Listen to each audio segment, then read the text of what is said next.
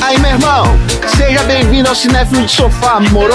Pega a sua pipoca de micro-ondas e vamos aí mais uma sessão aleatória, mané. Nesse podcast, a gente sorteia um filme, premia categoria improvável de cinema, analisamos o tema do qual não temos nenhuma qualificação pra falar sobre, moro? Como, por exemplo, sei lá, uns tiros soltos por aí, criança fazendo balbúrdia pra tudo quanto é canto e galinha voando pra tudo quanto é canto. Eu gosto que esse malandro aí não sabe falar qualificação, mas sabe falar balbúrdia. Tu tá de caô, garoto? Eu sou Tozeira e aí é o seguinte, Dudu, Fala, mano. tu tem medo de tomar vacina? Porra, mano. Trouxa não toma vacina, trouxa. Trouxa da quebrada não toma vacina, caralho. Mano, André. Ah, fala aí. Quem veio primeiro? O ovo ou a galinha? Não acredito, velho. Responde rápido aí, porra. O ovo, o ovo vem primeiro. A galinha vem depois. É nóis. Marina, Ah, qual era o seu apelido de infância? depende, pra quem? O mais idiota, o mais ridículo. Meu pai me chamava de chumbrega. Ô, Chubrega, pega não sei o que lá, assim, do nada? Do nada. Do nada. Gratuito. Do nada. Gratuito, eu odiava. E ele agora deve estar morrendo de risco tá nesse episódio, porque acho que nem ele lembrava. Mas você ver como é que o trem marca. E depois mudou pra qual? Depois falou, Marina! Que isso, gente? Que aí ficou adolescente, né? Tá bom. Tom, conta pra mim. Eu queria muito que essa pergunta caísse pra você. Tô aqui rezando pra minha pergunta cair pro Tom. Tá ótimo, maravilha. Se você quiser falar com Deus, pra que cidade que você vai? Pra Belém do Pará, é óbvio. Nossa senhora. Não, Tom. Que é a cidade onde nasceu Jesus. Não. Você tem que ir pra onde Deus está, pra onde as pessoas louvam Deus. Mas tudo bem. Segue, Aparecida do Norte? O quê? Eu não entendi. segue, segue, segue. Caraca, ninguém entendeu. Vocês vão entender. Pra falar sobre Aparecida do Norte. Eu achei que o Tom fosse falar São Tomé das Letras. Eu também achei. É, por isso que eu queria cair isso no Tom. Mas por que, cara? Não é lá que eles louvam o sol, o deus sol? A vibe, a vibe do lugar. Ah, tá bom, entendi. Tragou minha piada, vai. Desculpe. Então é isso. Vamos pegar pipoca e... Oh.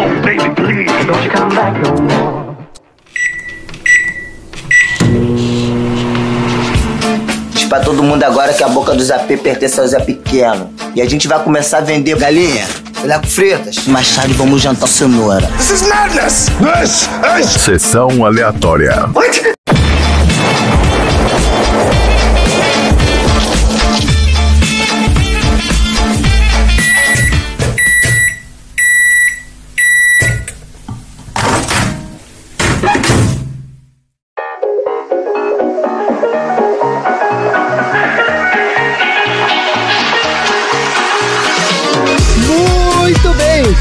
Começando mais um episódio do Sessão Aleatória, o podcast menos carioca da Baixa Podosfera. Depois dessa abertura do tom, eu tive até que mudar aqui meu negócio. Pelo amor, o cara não sabe fazer o sotaque de carioca. Tinha que ter o Léo aqui hoje, pra assim, ficar minimamente. É mesmo? É, Hoje é na loucura. É mesmo. Tá me tirando, mano. Ah, não, isso é paulistano. que mano, o cara não fala mano no Rio de Janeiro, não. É, a gente fala mano, todo mundo fala mano, é quebrada paulista, tá tudo errado. É, eu não sei falar gírias, não. Esse é o podcast preferido dos fotógrafos obcecados por perder a virgindade que ganham notoriedade retratando o submundo do crime. Beijo, Peter Parker. Porque aqui no Sessão Aleatória a gente já falou sobre etiqueta sexual no nosso episódio 11 do filme Grease. Importante aí pra galera que tá né, na vibe de perder a virgindade. E no episódio 25 do filme Estrado pra Perdição, a gente fala do Weed, que era um fotógrafo que ficou famoso aí por suas fotos bizarras de cenas de crimes na violenta Nova York dos anos 30. Tá tudo nos episódios anteriores de Sessão Aleatória. E para você que tá chegando aqui pela primeira vez, eu vou te explicar como é que funciona o nosso podcast. O Sessão Aleatória tem duas partes. Na primeira a gente fala sobre o filme da semana sorteado de uma lista, conversa sobre as nossas opiniões e traz curiosidades de produção e bastidores. E na segunda parte a gente fala sobre assuntos aleatórios inspirados pelo filme. Então se você não viu o filme ou viu e não gostou, não tem problema, porque aqui o filme é só, né, a abertura, só um aperitivo pro nosso prato principal, que são os assuntos aleatórios. O filme de hoje é Cidade de Deus. simplesmente um dos filmes brasileiros mais premiados da história do cinema, que saiu da nossa lista temática de sugestões dos aleatórios. Olha aí. É isso aí. Marina, conta aí pra gente então qual é o tema desse mês e quais foram os outros filmes que estavam na nossa listinha maravilhosa. aí. Estando em setembro, o nosso tema veio do 7 de setembro, que foi Brasil. Ah, Então tinha lá um Brasil lindo. Brasil lindo que tá torcendo pra voltar, né? Você... É, Naquela época tinha Brasil, antes do golpe, antes desse episódio ser publicado, e a gente que tá aqui fora do Brasil falando sobre. Olha lá, começou, pronto. Vem não com essas profecias malucas. A gente que tá aqui exilado. Enfim, o tema era Brasil. Eu tinha pensado em colocar o tema Brasil pra gente trazer mais filmes nacionais, porque aqui no Sessão Aleatória a gente não tem tanto filme nacional assim. é verdade, isso é uma reclamação recorrente, inclusive, dos aleatórios. Se aí. você tá reclamando, põe no balde, inferno! Pois é. Anfan, eu queria dizer então que o filme, né, como o André já falou, é o filme Cidade de Deus. E foi só uma pessoa. Não, mentira. Foi duas. Não, mentira. Foi três pessoas que colocaram ela no balde. O mesmo filme? O mesmo filme, Cidade de Deus. É porque a foto era aquelas fotos sobrevoando Rio de Janeiro, sabe? Aí fudeu. Ah, não. Primeira coisa que todo mundo lembra, né? Assim, tinha três pessoas que colocaram Cidade de Deus, mas seis colocaram Rio. Rio.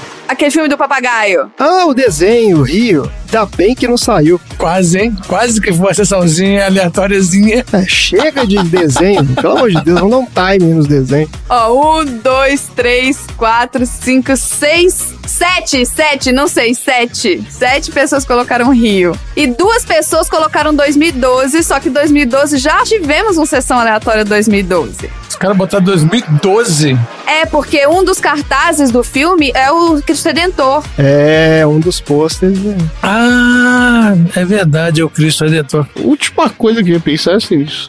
Além do Rio, do Cidade de Deus e do 2012, os filmes que a gente não vai assistir hoje, quer dizer, que a gente não assistiu para gravar hoje, um deles foi O Alto da Compadecida. Ah, esse filme é muito legal. Muito bom. A gente também não assistiu Se Eu Fosse Você. O que, que é esse? Eu não sei qual é. É aquele da Glória Pires com o Tony Ramos, que troca de corpo. Ah, eu vi sim. Maravilhoso! É claro que o Tom gosta desse tipo de filme. Claro, né, Tom? A gente não assistiu Velozes e Furiosos Operação Rio. Esse aí a gente tinha que ter visto. Isso vai ser maravilhoso. Ah, tinha, com certeza. É esse que o vilão do filme fala espanhol, não fala português?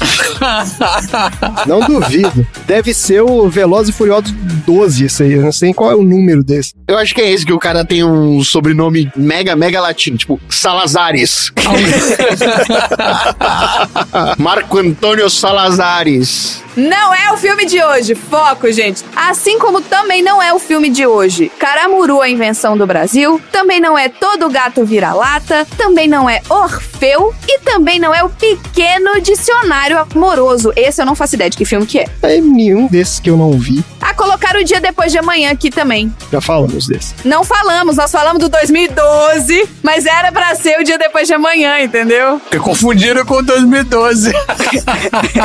o cara quis colocar o 2012. confundiram, é. Alguém confundiu também. É isso que dá os caras fazendo dois filmes iguais na mesma época, todo mundo confunde mesmo. E eu queria falar que quem botou o dia depois de amanhã foi o Xi. Tá, vou dedurar aqui, ó. Vou dedurar aqui, ó. Foi o mesmo cara que botou em busca da felicidade quando era pra ser a procura da felicidade.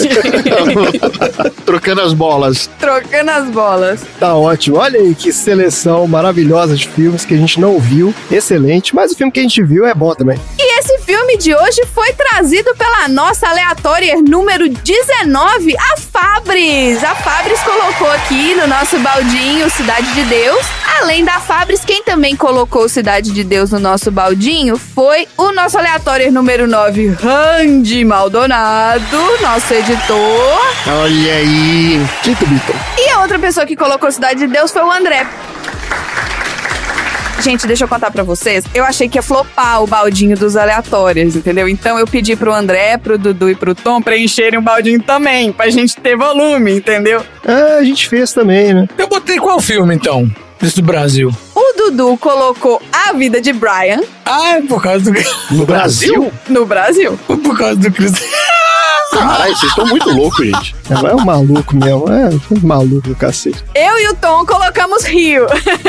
Ai, caralho. E é isso. Beijo, Fabris. Muito obrigada. Beijo, Fábio. Obrigado. Valeu, Fábio. Excelente sugestão, tá aí então. Filmaços pra gente falar hoje. Vamos lá, vamos falar desse filme então. Cidade de Deus é um filme de 2002 dirigido pelo Fernando Meirelles e Katia Lund, com roteiro do Braulio Mantovani, baseado no romance de mesmo nome do Paulo Lins. O filme estrela o Alexandre Rodrigues como Buscapé, Leandro Firmino como Zé Pequeno, Felipe Hagensen como Bené e Douglas Silva como Dadinho. E tem coadjuvantes de peso aqui também, ó. Tem o Matheus Nastergalli como Cenoura, Alice Braga como Angélica e o seu Jorge como Mané Galinha. Ai, cenoura. Muito bom esse nome. Cenoura.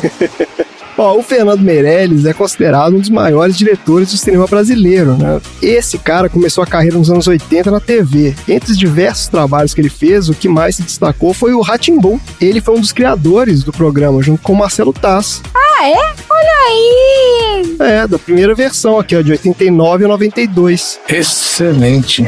E ele dirigiu todos os episódios aí do programa, até onde eu entendi aqui, ele foi o cabeça da história mesmo. Depois disso, ele passou um tempo trabalhando com publicidade, começou a carreira no cinema em 98, com o filme Menino Maluquinho 2. Você sabia que tinha um Menino Maluquinho 2? Não. Não, eu vi só um. Pois é, então. Eu achei um mega chato e não... É, é fraco, né? É. Não, mas o 1 ele fez sucesso na época, não é à toa que os caras fizeram o 2, né? O live action do Menino Maluquinho era pesado de bom. Pesado de bom. É, então, pesado de bom. E a série é melhor ainda, Tem hein? série? Tem uma série do Menino Maluquinho. E Maluquinho não era com a Mônica do CQC? Quem é mãe que eu esquecer, gente? A Mônica Iose. Não, a Mônica Iose faz da mãe da Mônica no filme da Turma da Mônica. Ah, então tá. Tá ótimo. Ó, depois ele dirigiu um filme chamado Domésticas em 2001 e em 2002 o Cidade de Deus, que foi o maior sucesso da carreira dele, né? Foi indicado a Oscar e tudo mais. Daí ele foi pra Hollywood e dirigiu O Jardineiro Fiel em 2005, Ensaio sobre a Cegueira 2008, nessa adaptação do romance do Saramago. Muito bom. É, é com o Hulk inclusive, né? O Mark Ruffalo que faz o cara lá, né? O Exato. E 360 em 2011. O filme mais recente dele foi Dois Papas em 2019. É bom também. Olha aí, é o filme que o Papa Francisco participa. É, ué. É, ele participa do filme, o Papa Francisco? Ele faz uma ponta no filme, não faz, não? Não, o filme fala dele, né? Não foi esse filme que você falou, André, que o Papa era acreditado? Ah, não sei, não acompanho a carreira cinematográfica do Papa, não. Mas você falou que o Papa tava no MDB. Ele deve ter prestado consultoria. Ah, teve alguma coisa mesmo que o Papa Francisco foi acreditado em algum lugar, algum episódio aí, você falou. Não, teve, eu falei, mas não sei se foi nesse filme. Eu não sei se tem esse Papa. Quem tem nesse filme aqui é o Anthony Hopkins e o Jonathan Price. Anthony Hopkins é o Papa do mal, né? É isso Então é isso. É o Papa nazi. Isso. Tem cara mesmo. Bom, e pra falar do elenco desse filme, a gente traz o nosso querido quadro Viu Não Viu. A gente fala sobre os filmes que a gente viu e alguns que a gente nunca ouviu falar da galera desse filme. Você viu ou não viu? O elenco desse filme tem uma curiosidade aqui, ó, que a maioria dos atores não eram profissionais. Eles eram moradores de comunidades do Rio de Janeiro, alguns da própria Cidade de Deus. O único que era profissional ali era o Matheus Nastergalli, viu? Olha aí. Acho que nem o seu Jorge, né? Ele não era famoso ainda. Nem o seu Jorge, não era. Foi o primeiro papel dele também. Com o sucesso desse filme aqui, alguns caras ali seguiram carreira, né? Principalmente na TV. A maioria de novelas aqui, né? Novelas, séries e tal. No cinema foram poucos. Eu vou até recomendar aqui um documentário chamado Cidade de Deus 10 anos depois. Vocês viram esse? Não. É literalmente isso. Ele mostra os atores né, do filme 10 anos depois da produção, é de 2012. Eu vou falar um pouco mais desse documentário quando eu falar lá da parte de bastidores, mas já recomendo aqui porque é bem legal. Esse viu não viu, eu vou começar falando então do seu Jorge, que acabou se tornando aí um fenômeno como cantor, conhecido internacionalmente, fez uma carreira de respeito no cinema também. Ó. O primeiro trabalho dele foi nesse filme, Cidade de Deus, e dois anos depois ele conseguiu o primeiro papel em Hollywood, no filme chamado A Vida Marinha com Steve Zissou. Vocês viram esse filme? Muito maluco. é do Wes Anderson. Eu lembro que eu fui ver no cinema esse filme, eu dormi no meio, eu não faço ideia do que seja. Mostra que devia ser um filme muito interessante. É, eu tava cansado, um dia foi uma sessão tarde da noite, eu sei que eu não vi nada, não faço ideia. Eu sei que é com Bill Murray. Você viu esse filme? Vi então, vi, mas eu não me lembro muita coisa não. É um filme meio maluco mesmo. Tem um monte de ator famoso, os caras conhecidos. Tem até aquele lourinho que é meio sem graça. Ah, tem vários. É, tem um lourinho sem graça também nesse filme. Então. O lance do seu Jorge é que ele gravou a trilha sonora em português desse filme. São versões de clássicos do David Bowie. Olha só, Isso. tá interessado, que eu vou até dar uma escutada depois. Hey baby, você venceu. Passe amanhã e pegue o que é seu. A maquiagem vai desmanchar. Para o seu medo aparecer. Zero a zero, agora eu vou. Você deu mole, então eu marco o gol. Ó, ele também tá no Tropa de Elite 2, de 2010, a gente já falou aqui no Sessão Aleatória, episódio 39. Ele tá no Pelé, Nascimento de uma Lenda, de 2016. Eu não fazia ideia que existia esse filme. Pois é, né? Não vi também não. É, esse parece que não fez muito sucesso, não. Mas ele protagonizou o Marighella, 2019, um filme que o Tom sempre recomenda aí, ó. O filme é bom, né, Tom? Muito bom. Owen Wilson, o lourinho sem graça. Ah, ele é sem graça mesmo. Extremamente sem graça. Ó, a gente não viu o seu Jorge num filme chamado E aí Comeu, de 2012. Esse filme é uma comédia com o Bruno Mazeu e o Marcos Palmeira, que segundo o IMDB é a verdadeira primeira comédia sobre o amor. Olha aí. Não, esse filme é horrível. É horrível. É machista pra caralho. Eu comecei a ver, mas é uma bosta. Ah, é, pois é. Eu não quero julgar o filme sem ter visto, né? Mas, Eu quero, deve ser horrível. É, é horrível. é, eu confio no, no Dudu falando. Com o nome desses, não. É. Mas fez sucesso, que ó, foi uma das maiores bilheterias de 2012 no Brasil. Claro que fez. Brasil, essas merda. É, então eu falei que ninguém viu, mas é bem capaz do pessoal ter visto aí. Eu que não vi mesmo. Ó, eu vou falar também da que é certamente uma das atrizes brasileiras com maior projeção internacional da história, que é a Alice Braga. Pra quem não sabe, ela é sobrinha da Sônia Braga. Também fez uma carreira internacional de respeito aí, ó. Mas ela mereceu. Não, mereceu. Eu acho até que a Alice Braga teve mais projeção do que a Sônia Braga, viu? Não, a Sônia Braga teve muita projeção na época dela, é diferente. Acho que é uma época diferente. São filmes diferentes. É, tem isso também, né? Bom, é, não sei. Eu não conheço a carreira da Sônia Braga a fundo, não. Mas a Alice Braga é o seguinte, ó. O primeiro blockbuster onde a gente viu a Alice Braga foi no Eu Sou a Lenda, de 2007. Filme com Will Smith. Sim. Depois veio o Ensaio sobre a Cegueira, né? A gente já falou desse filme aqui, 2008. Ela fez Ripple Man, O Resgate de Órgãos, 2010. Esse filme é muito ruim, é com o Jude Law. E aí ela foi pra papéis de ação aqui, ó. Ela fez o Predadores, de 2010. É, Ele não é tão ruim, não. Eu ia falar que é uma merda, mas não, eu tô exagerando. Ele não é tão ruim, não. É o que eles são levados um planeta, não é isso? É esse, exatamente. Eles jogam lá no planeta dos predadores e fazem o Hunger Games Predador lá. Ele não é dos piores, não. Tem filmes muito piores de predadores. E depois ela fez o Elysium, 2013. Esse filme é legal. Esse é com o Matt Damon, tem o Wagner Moura. É um filme bem legal. Elysium é bom, é. E aí ela entrou no universo Marvel, minha gente. Vocês não estão sabendo dessa, mas ela tá lá. Ela tá nos Novos Mutantes, 2020, ó. Claro, é. Esse filme é ruim demais. É, não vi isso não. É, é um filme bem ruim, bem ruim. Ela é a vilã do filme. Já dei um spoiler aqui. Ah, eu confundi com a Morena Bacari. Você tá falando da Alice Braga, eu tô pensando na Morena Bacari. Não, ela tá nesse Novos Mutantes. Eu fui ver no filme porque parece que não, ia ser um filme meio de terror, não sei o que. É ruim, é ruim demais. Isso é horrível, horrível. É, não, esse filme foi todo remendado durante vários anos. É uma bosta. Foi, ele foi refilmado várias vezes, né? Várias partes refeitas, o roteiro é tudo cagado, o filme muito ruim. Mas depois ela tá num filme excelente, que é o Esquadrão Suicida, de 2021, é um filme do James Gunn. E esse é o filmaço. Esse é muito legal. Hum, é mesmo. Ele é legal mesmo. É, esse foi um dos filmes mais legais aí de super-heróis dos últimos tempos, né? Então ela tem vários filmes de peso aí no currículo. Agora, sabe onde a gente não viu a Alice Braga? Onde? Lá vem. Eu vou pegar aqui o- a ideia do Marcelo, que a gente não viu, mas a gente ouviu, porque ela tá no Soul, aquela animação da Pixar, lançada em 2020. Olha aí. Olha só, legal. Ela faz a voz do Jerry. Quer dizer, um dos Jerrys, né? Porque todo mundo é Jerry lá daquele, Ah, é. É. daquele pós-vida maluco deles lá. Então é isso, ela tá aí, ó, chutando bundas. Gosto assim. Isso aí. Ó, bora lá então pra sinopse do IMDB do Cidade de Deus. Os caminhos de duas crianças divergem nas favelas do Rio, enquanto uma se esforça para se tornar um fotógrafo e outro um capo. O quê? Como é? Um capo. O que, que é um capa? É aquele negócio que você põe na guitarra, não é?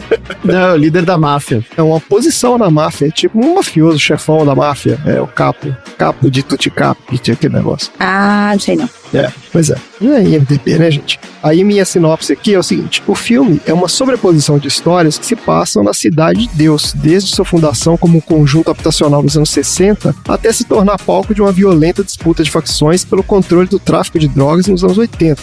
Narrado em primeira pessoa pelo Buscapé, que é um morador da comunidade que sonha em ser um fotógrafo, a história é centrada na relação entre o Bené e o Zé Pequeno, dois amigos que se envolvem no mundo do crime desde muito novos. À medida que vão crescendo, Bené e Zé Pequeno ganham poder e notoriedade, até dominarem praticamente todo o tráfico de drogas na Cidade de Deus. Mas enquanto Bené é carismático, bem relacionado e muito querido por toda a comunidade, o Zé Pequeno é violento, antissocial e temido por todos. Com personalidades tão diferentes, a amizade entre os dois começa a se desgastar, gerando um clima de tensão crescente que culmina em uma tragédia, que culmina em uma trágica cadeia de eventos, mergulhando toda a cidade de Deus em uma guerra sem vencedores. E é isso o filme.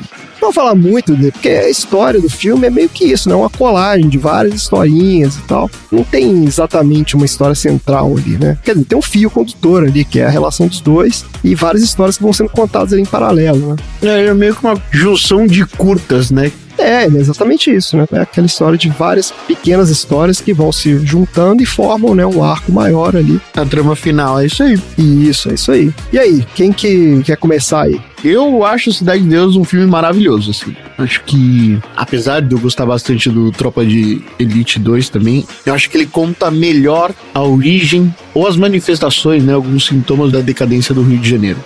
Boa. Você, Dudu. É um dos filmes que eles deram um up né, no cinema brasileiro, que estava bem baixa na década de 90. É, foi isso mesmo. E aí ele começou o Quatrilho, Cidade de Deus, Central do Brasil tal. Esses filmes começaram a dar um up aí de novas produções e com grandes investimentos a nível de Brasil, né? Na medida do possível. E assim, com visões né, novas, né? Dos diretores aí, né? Para mudar mesmo o cenário nacional. Achei legal esse negócio que você falou dos atores não serem mesmo atores profissionais. E você nem percebe isso no filme. Eles agem muito naturalmente, né? A grande maioria né, deles ali. Filme muito bem filmado, muito bem contada a história. Sim. Né? Contada meio que de uma maneira bem dinâmica, né? Bem interessante de assistir. Foi meio que um impacto mesmo. Na época eu lembro que eu vi no cinema, foi muito bom. Esse filme é muito bom. É, então, o jeito de contar a história, né? É um filme muito bem editado, né? Sim, muito bem editado. Os cortes são muito bem feitos, o jeito, né? Isso, é, ele é bem moderno, assim, na forma de narrar a história e tudo mais, bem inovador mesmo, bem legal. E você, Marina? Esse filme é um clássico brasileiro, né? É difícil você achar alguém que tenha, vamos falar, mais de 25 anos que não tenha assistido esse filme. É muito raro. Minha mãe. Sua mãe nunca assistiu? Não, porque ela dava aula na escola municipal e falava que eram os mesmos meninos que estavam na aula, era o pessoal do filme. Tava um gatilho, né? É, dá uma gatilha. É, então assim, e é um filme muito real, né? Isso assusta as pessoas. Eu falo que para quem não conhece o Rio de Janeiro, acaba que é ruim que você fica com aquela visão do Rio de Janeiro, né? Tropa de elite e cidade de Deus. Você fala, não quero ir pro Rio. Eu vou fazer o que no Rio se o Rio é assim, entendeu? É ao mesmo tempo que projetou o cinema brasileiro. Vocês não acham que criou uma barreira com relação ao Rio de Janeiro, no sentido de para quem não conhece, as pessoas já julgarem baseado no filme? Isso é uma crítica que se faz a esse filme, que várias pessoas falam mesmo, de que ele meio que passa uma visão muito negativa e muito pessimista do Rio de Janeiro. Agora é uma questão de ponto de vista, né? Porque para quem tá lá dentro, é isso mesmo, a vida é essa. Eu acho que para muita gente da classe média, né, classe alta, esse filme foi a primeira vez que as pessoas viram o dia a dia de uma comunidade, né, de uma favela, sendo contado do ponto de vista do cara que vive lá. Isso é que é a grande inovação desse filme. Porque até então, para a maioria das pessoas, o contato com a favela é o núcleo pobre da novela das oito, lá, novela das nove, É. né? Que é uma fantasia, que não é aquilo. É, que é o povo branco morando num apartamento de um quarto. É, apartamentinho, né? Aí vem o vizinho, tem aqueles caras meio caricatos, aí tem o, o vizinho engraçado, tem a vizinha prostituta, não sei o quê. É o sai de baixo, é aquela galera que perdeu tudo, mas ainda tá no apartamento gigante no centro, entendeu? É, eles até põem na favela e tal, mas assim, é aquela favela muito idealizada. E nesse filme aqui, o cara foi num esquema do tipo, não, pô, vamos mostrar aqui um negócio bem autêntico. Aí pegou os meninos que moram moram lá para fazer. As falas então são muito autênticas e tudo mais. E isso realmente assusta muitas pessoas. Né? Para muita gente foi o primeiro contato mesmo. Pois é. Pô, cara, mas sei lá, eu não fico muito desiludido vendo Cidade de Deus, não. Eu poderia ficar desiludido com o Rio de Janeiro, eu que nunca fui no Rio de Janeiro. Muito mais com Trova de Elite, por exemplo. Tanto um quanto dois, assim. Eu acho que é uma mistura dos dois. É, porque ele tem uma visão muito mais sistêmica da coisa, né? É, eu acho que esse é o legal do Cidade de Deus, porque eles mostram personagens bem amplos, assim, e bem mais complexos do que normalmente tem alguns outros filmes de crime, de vilania. O Zé Pequeno não era necessariamente um cara vilão. Não, o Zé Pequeno era um psicopata. É, é um psicopata, mas conta a história dele das razões da psicopatia, né? De toda a falta de estrutura, de toda a falta de assistência, nananana, que leva a isso. Não um cara que, por uma falha de, de produção hormonal, acabou se tornando um psicopata, sabe? É, lembra que eu falei no episódio passado aí, eu falei da psicopatia que a pessoa tem a tendência, mas ela é estimulada pelo meio mesmo. Exato. É, eu acho que você pode falar isso dos outros caras ali. Tem vários ali que estavam envolvidos no crime e eles eram parte das facções lá, mas que eles vinham, né, de uma realidade muito escrota. O Zé Pequeno, acho que eles no filme mostram que desde pequeno o moleque era, pô, sangue ruim mesmo. Ele é um moleque que vai no, no hotel lá e mata todo mundo, entendeu? Mas ele vivia com os irmãos, os- o irmão dele era criminoso já, tal, ele já convivia com isso. Sim, ele convivia com isso, mas eles traçam um- uma diferença ali. Tem uma linha que traça uma diferença, entendeu? Ele era o cara que queria matar todo mundo, entendeu? Os outros caras não. Então, só que esse é o bom, assim. Os dois amigos, eles estavam expostos nessa mesma situação, um sim e outro não. Não era tipo tratar todos os criminosos, traficantes, não sei o que, como todos igualmente psicopatas. Não, concordo com você, só acho que você pegou um mau exemplo, porque o Zé Pequeno, ele era o psicopata maluco ali. 3% dos homens são psicopatas, então um ia sair psicopata naquele meio. Isso, eu sei, é isso que eu tô falando, pô. É isso mesmo, mas os outros caras ali não. Então você pode ter essa leitura de que se todo mundo ali era criminoso, entre aspas, né, porque a gente tá falando né, da lei, né? Mas ali na realidade deles, eles estão sobrevivendo ali, né? Era o que eles tinham pra fazer, pô. É, os outros têm consciência, têm empatia, tem um monte de coisa ali, sentimentos que o Zé Pequeno não tem. É isso aí, realmente é isso. Ele não retrata, não é todo mundo bandido. É aquela visão, né, que muita gente tem de que o cara mora na favela, o cara é bandido. Pô, aí não é assim.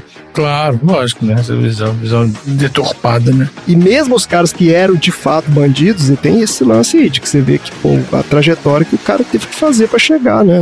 Na situação que ele chegou lá e tal. É o seguinte, é um filme impactante demais. Eu acho que é um dos filmes mais impactantes de todos os tempos. Acho que ninguém que viu passou batido. A pessoa pode até não gostar do filme. Ah, não gostei, achei violento, ou ah, não quero ver esse tipo de coisa. Tudo bem, mas assim, o impacto cultural desse filme é inegável. Isso aí não tem como. Deixa eu só voltar nesse lance aí do Zé Pequeno e tal, de tratar a psicopatia dele como uma falta de assistência pelo seguinte. Qual é o lance do Zé Pequeno? Ele passa por um evento traumático que é a execução de outras duas crianças, né? Porque isso é um evento traumático pra ele também. Mas isso só acontece porque, na verdade, ele é uma criança que tem acesso a armas automáticas e, além de tudo, ele tem outros traficantes, ou seja, um, um ciclo da miséria que suporta e que dá respaldo pra que ele faça essa execução das outras duas crianças. Então, é uma violência que se perpetua e que joga ele também nesse caldo aí de agressor. Não é um cara que do nada encontrou um garfo e saiu executando crianças por aí, sabe? De certa forma, ele foi alguém que foi autorizado a sair executando por aí por uma série de ciclos de miséria, por acesso a armas, nananana, que são fragilidades muito mais políticas e econômicas do que necessariamente psicológicas. E é isso o filme. Tá bom, fica a sua leitura aí. Eu discordo, mas até aí tudo bem também. Cada um com a sua. Ó, o negócio é o seguinte: esse filme é também um marco na técnica cinematográfica, viu? A parte técnica dele é incrível. É um filme muito bem filmado. A sequência da galinha é incrível. É foda pra caralho. É muito bom, muito legal. Não, maravilhosa. A sequência da galinha é uma das coisas mais fantásticas que foram feitas no cinema, na história do universo. né? É maravilhoso. Aquilo é lindo demais. O cara bota uma galinha em primeira pessoa, correndo. Sim. É impactante logo no começo do filme, né, cara? Você fica ali perdido, o que, que tá acontecendo, né? Muito legal. É a primeira cena do filme, incrível. É incrível. Mas é isso, minha gente. Mais algum comentário aí? Mais alguma consideração sobre o filme? Acho que não. né? Valeu, né? É um filme que é bom você rever de tempos em tempos, porque já fazia muito tempo que eu não via e foi legal, gostei de rever. É um filmaço mesmo. Bora lá falar um pouco então de histórias da produção e bastidores do filme. Pô, cara, para de fumar maconha, cara. Pô, cheira a pouco tu vai ver qual é a onda. É, Thiago. Vai ficar nessa de cheirar? Sou muito mais mal baseado. É? Pô, se você quiser eu posso buscar um pra você. Pô, tu vai mesmo, biscata? Vai lá, cara. Vai lá correndo, vai logo, mano. Só não fica aqui. Já falei que o negócio é cocaína. Isso que é tóxico de verdade. É, É tóxico!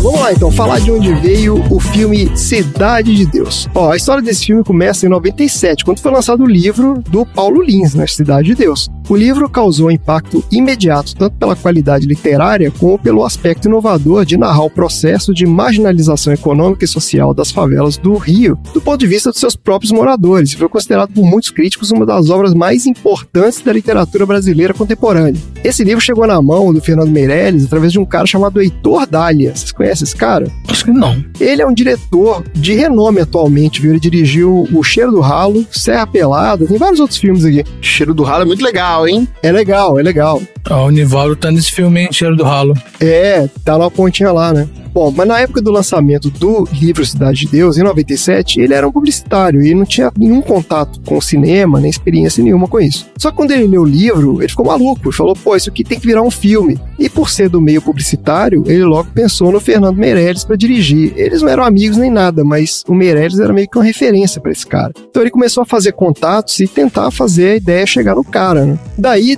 eventualmente, ele conseguiu. Ele disse que foi difícil, teve que falar com um monte de gente e tal, mas ele conseguiu botar o livro na mão do cara, falou, cara, você tem que dirigir isso aqui, isso aqui dá um filme, é fantástico e tal. O Meirelles, de início, ficou relutante em levar a ideia para frente, porque ele se achava muito distante daquela realidade. A começar pelo fato de que ele era paulista, morava em São Paulo, não tinha vivência naquele ambiente ali. Mas à medida que o livro foi ganhando cada vez mais repercussão, o Meirelles foi lendo as críticas e tal, ele começou a se interessar, até que finalmente ele resolveu ler o livro. E aí, rapidamente, ele se convenceu de que realmente tinha um argumento interessante ali. Enquanto ele ia lendo, ele já começou a selecionar passagens mais interessantes, né, marcar os personagens principais, então ele foi fazendo esboços. Ele já foi lendo o livro com um olhar de adaptação mesmo. Então ele contatou o Paulo Lins, né, o autor do livro, e obteve lá os direitos de adaptação. Só que o desafio de adaptar esse livro era enorme, porque é um romance de 550 páginas, mais de 250 personagens, várias tramas sucessivas que se passam ao longo de 20 anos. Nossa! É, o livro é um trabalho gigantesco. Então a ideia mais óbvia seria escolher uma das tramas do livro e focar nela, né? Fazer uma história linear, começo, meio e fim.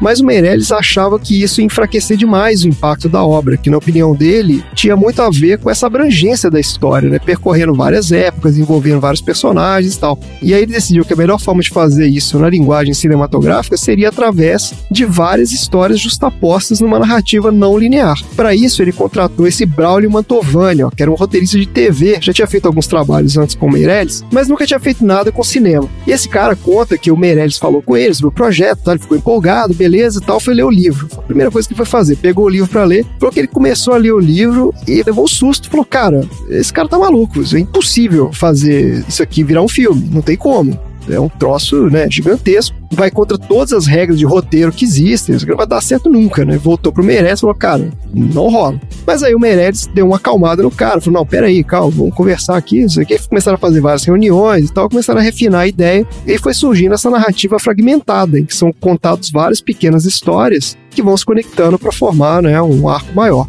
Daí um outro problema complicado que eles tinham para resolver era o problema do elenco.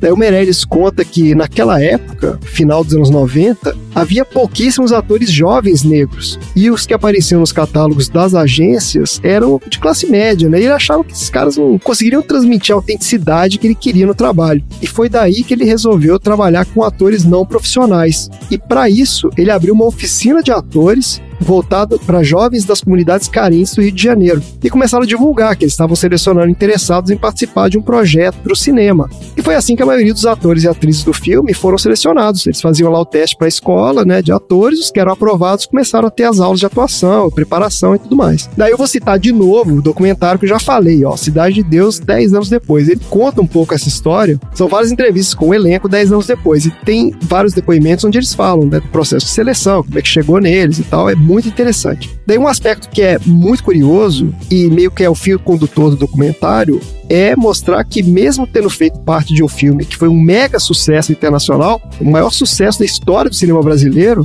a vida da grande maioria dos atores que participaram do filme, com pouquíssimas exceções, não mudou nada. O que, que aconteceu? Esses caras ganharam entre 1.500 e 4.000 reais cada um, de acordo com o tamanho do papel que eles tinham, né? Aí você pensa assim, pô, dinheiro não era nada. Mas você tem que lembrar que para aqueles meninos era um dinheiro que eles nunca tinham visto na vida. Tem um cara lá que fala assim, pô, eu ganhava cento e poucos reais por mês lá na época, não sei o que, e pô, me ofereceram 3 mil aqui pra fazer o filme. Então, assim, era um dinheiro que os caras não tinham como lidar com aquilo. Então, vários falam sobre o deslumbramento com aquele momento, né, de achar que iam ficar ricos e tudo, mas que no final eles não tinham preparo psicológico, né, para lidar com aquilo, nem lidar com a questão do dinheiro em si, nem de fazer uma carreira de fato. Porque não é só, sei lá, fazer uma escolinha de atuação, faz um filme e tudo certo. Pô, tem que ter uma estrutura, tem que ter um agente, tem que ter o cara que vai atrás, né, conseguir trabalho. E os caras não tinham. E você vê que em vários depoimentos ali rola um pouco de ressentimento mesmo da galera. Tipo assim, pô, eles não foram incluídos no sucesso do filme. A maioria deles foi excluído mesmo. Nossa. Tem uma parte que é engraçada do documentário, que é o Alexandre Rodrigues, né, que é o cara que faz o Buscapé.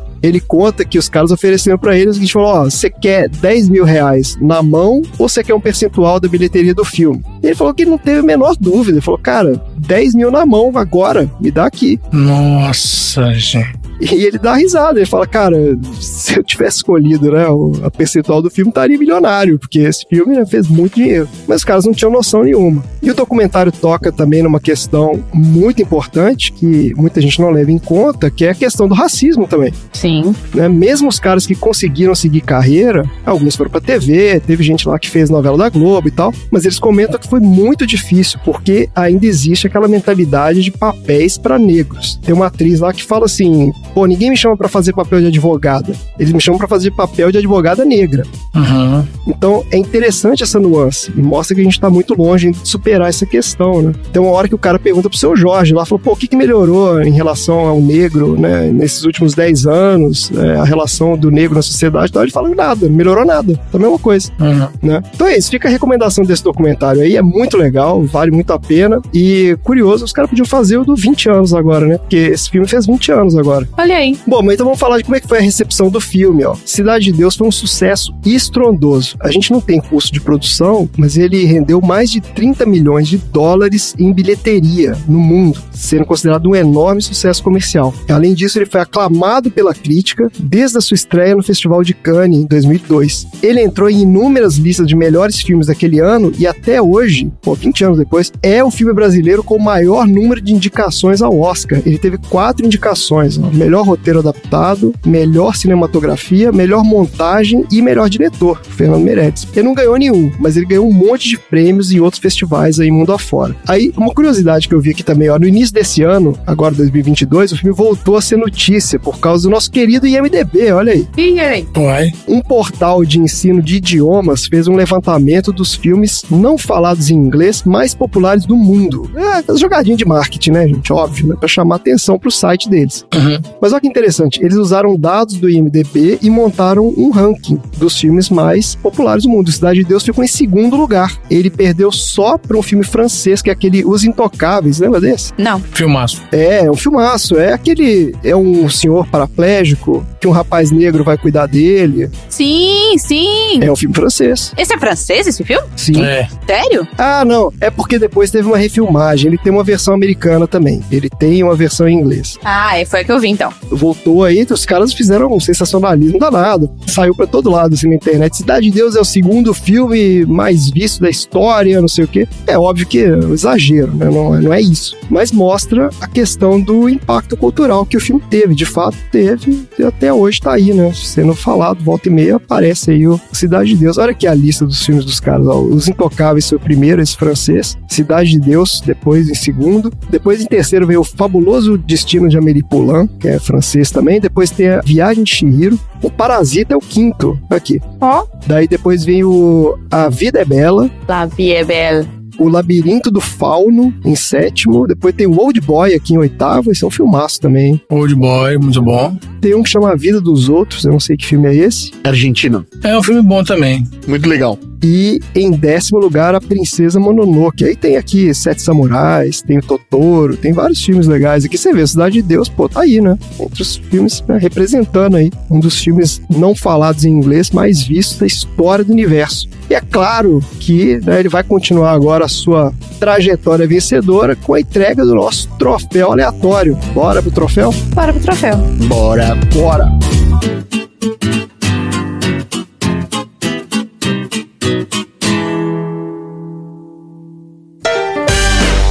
Troféu aleatório.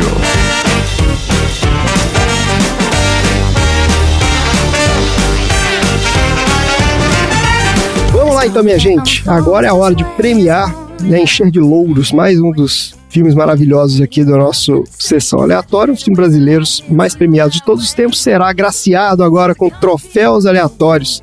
Ô, Dudu, lembra aí pro nosso ouvinte o que é ganhar um troféu aleatório. Cara, o troféu aleatório é você nascer numa comunidade extremamente violenta e não partir pro crime organizado. É isso. De repente até ganhar uma máquina fotográfica e virar um fotógrafo depois. E isso aí, virar um fotógrafo. Maravilha, vamos lá então pros troféus aleatórios. Marina, qual é o seu troféu aleatório? O meu troféu aleatório é o troféu O Método. Ah, Que vai pro nosso querido Lord Tonzeira de Pierpoint Archer, que incorporou a abertura aqui e cariocou toda a abertura. Então ele acaba de ganhar o troféu aleatório Método. Ganhei. o Tom tá uma semana falando desse jeito. Só fala assim. Ele fez duas reuniões hoje chamou o chefe dele de parça. Parabéns, Tom. Você acabou de ganhar o troféu aleatório. Eita de bobeira, neguinho! Nossa senhora, é um alpatino da podosfera. Ai. Vai lá, Tom, já que você foi agraciado aí com esse prêmio maravilhoso, você é o primeiro host do Sessão Aleatória a ganhar um troféu aleatório. Olha aí, sensação maravilhosa. Eu, vocês sabem muito bem, filósofo do amor, encontrei uma das melhores frases pra você dizer pro seu correspondente romântico. Crush. Então, se você quiser mandar pro seu garoto, pra sua garota ou pra alguém que não se identifica com nenhum gênero ou com os dois, você pode dizer o seguinte: Aí é que meu coração te escolheu, moro? e aí tá tudo certo, cara. Você fala isso, É verdade, né? É uma coisa, uma frase neutra. você fala isso, tá tudo certo. Não precisa falar mais nada. Sucesso, né? Garantido. Sucesso garantido. Tá bom, ó, eu vou dar aqui o meu troféu aleatório, que é o troféu Fuga das Galinhas, de melhor cena de perseguição de galináceo da história do cinema.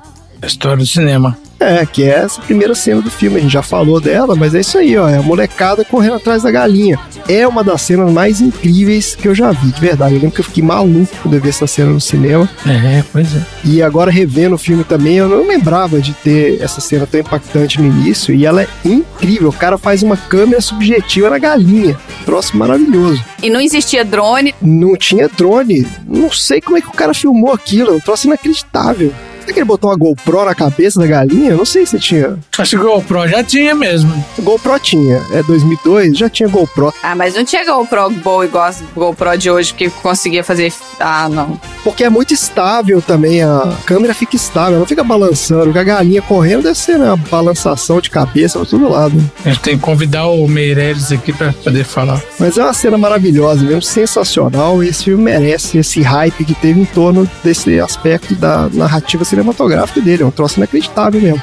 Vamos lá então, quem é que vai entregar então esses troféus aleatórios hoje? Galinhas correndo. Galinhas, Galinhas corredoras, é. isso, com GoPro na cabeça. É, com o troféu pendurado no pescoço, sabe? tá ótimo. Tá ótimo, gente. Marina, você tem algum recado aí hoje? Não, não tenho nenhum recado. Pode seguir. Bora então para os assuntos aleatórios da semana.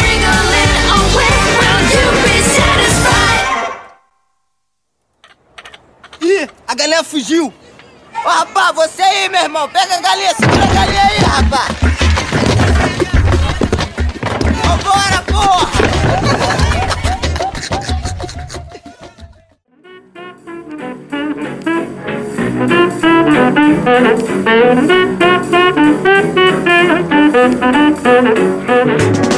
Vamos lá então, Dudu, qual é o assunto aleatório da semana? Em homenagem à galinha corredora do filme, eu vou falar dos galináceos em geral. É, premiada, ganhadora de troféu e tudo. Eu gosto de peru, que você chega perto daquele monte de peru e fala assim. Eles começam de uma vez, assim, junto. É bom demais.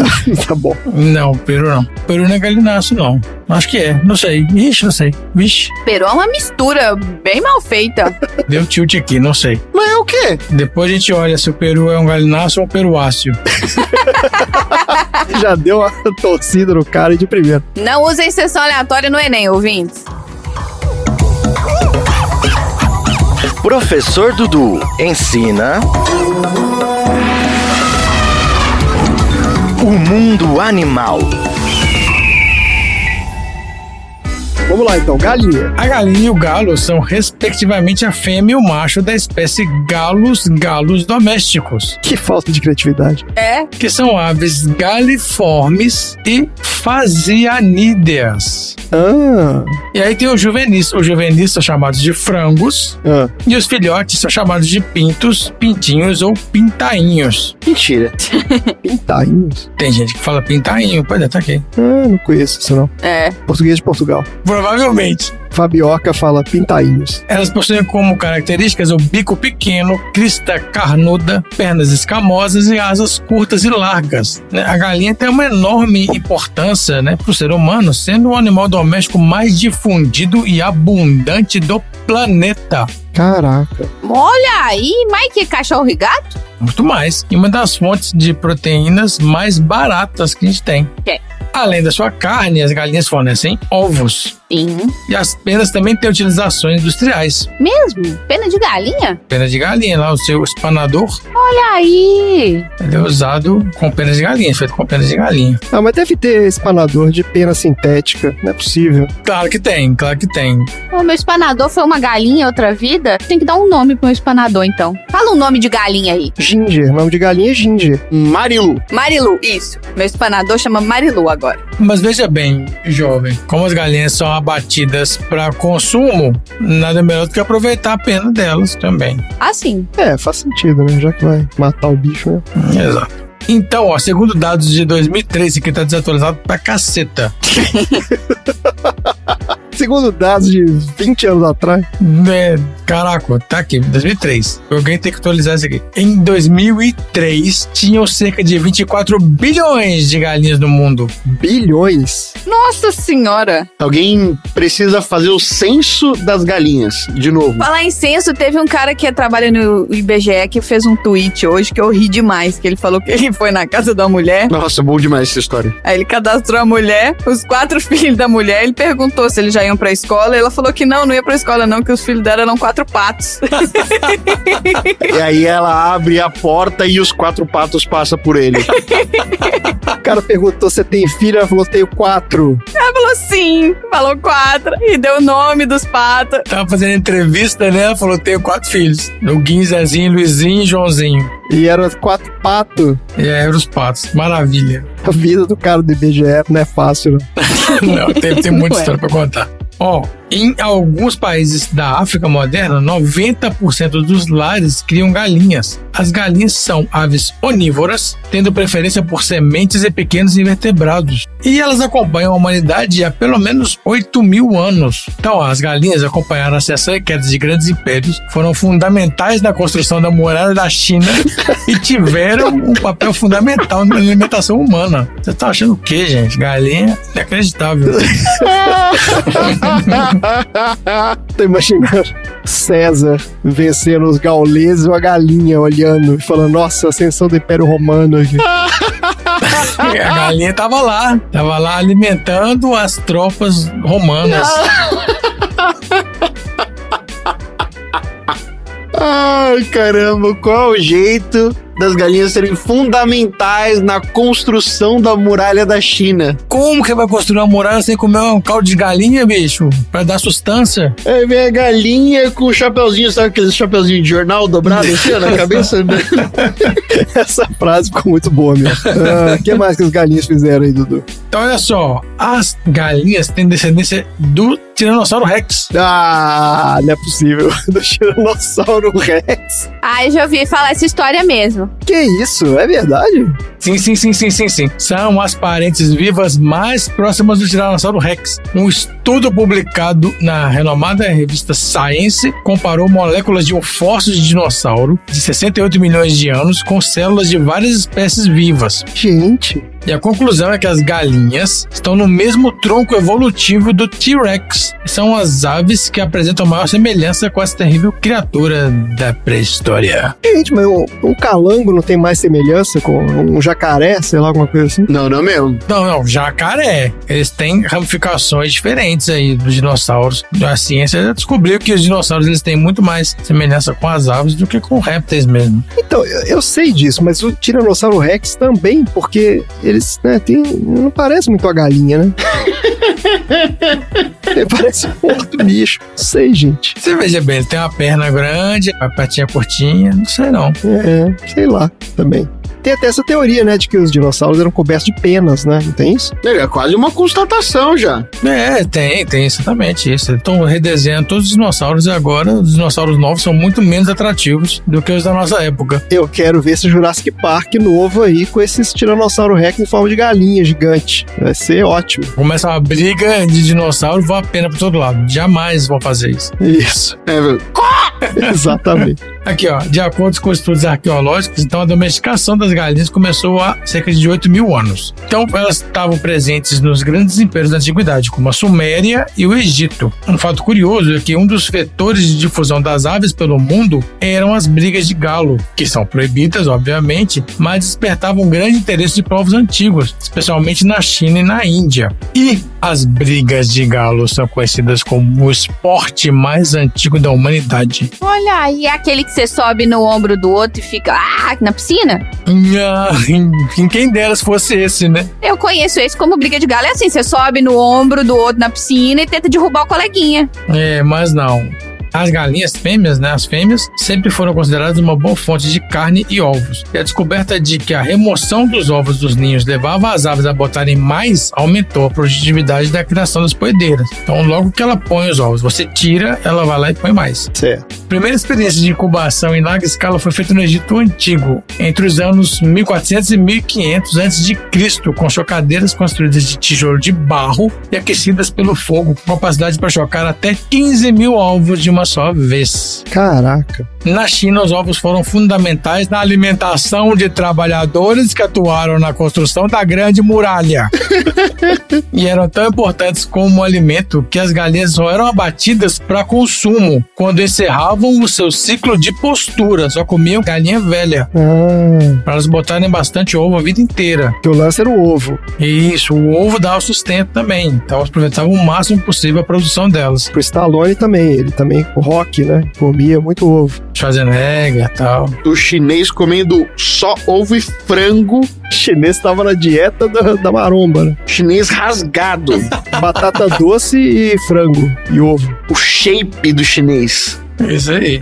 Ó, os contatos comerciais e militares pelo mundo também propagaram a espécie, que se espalhou pela Ásia e Europa. Hum. Na Roma antiga, as galinhas foram domesticadas e multiplicadas em maior escala que em qualquer outro lugar. E lá se começou um manejo que, de uma certa forma, antecipa o nosso processo industrial. Ali já havia diferenciação de linhagens para corte e postura. Também começou a criação de galos capões em regimes de gaiola para estimular a engorda. No Novo Mundo tem uma tese difundida sobre a existência de galinhas nativas da América do Sul manejadas pelos índios. Olha. São as galinhas da espécie Galina mapuche, encontradas no Chile, conhecidas pelos ovos azuis. Ovos azuis. Isso, os ovos delas são azuis. Mas é só a casca ou é por dentro também azul?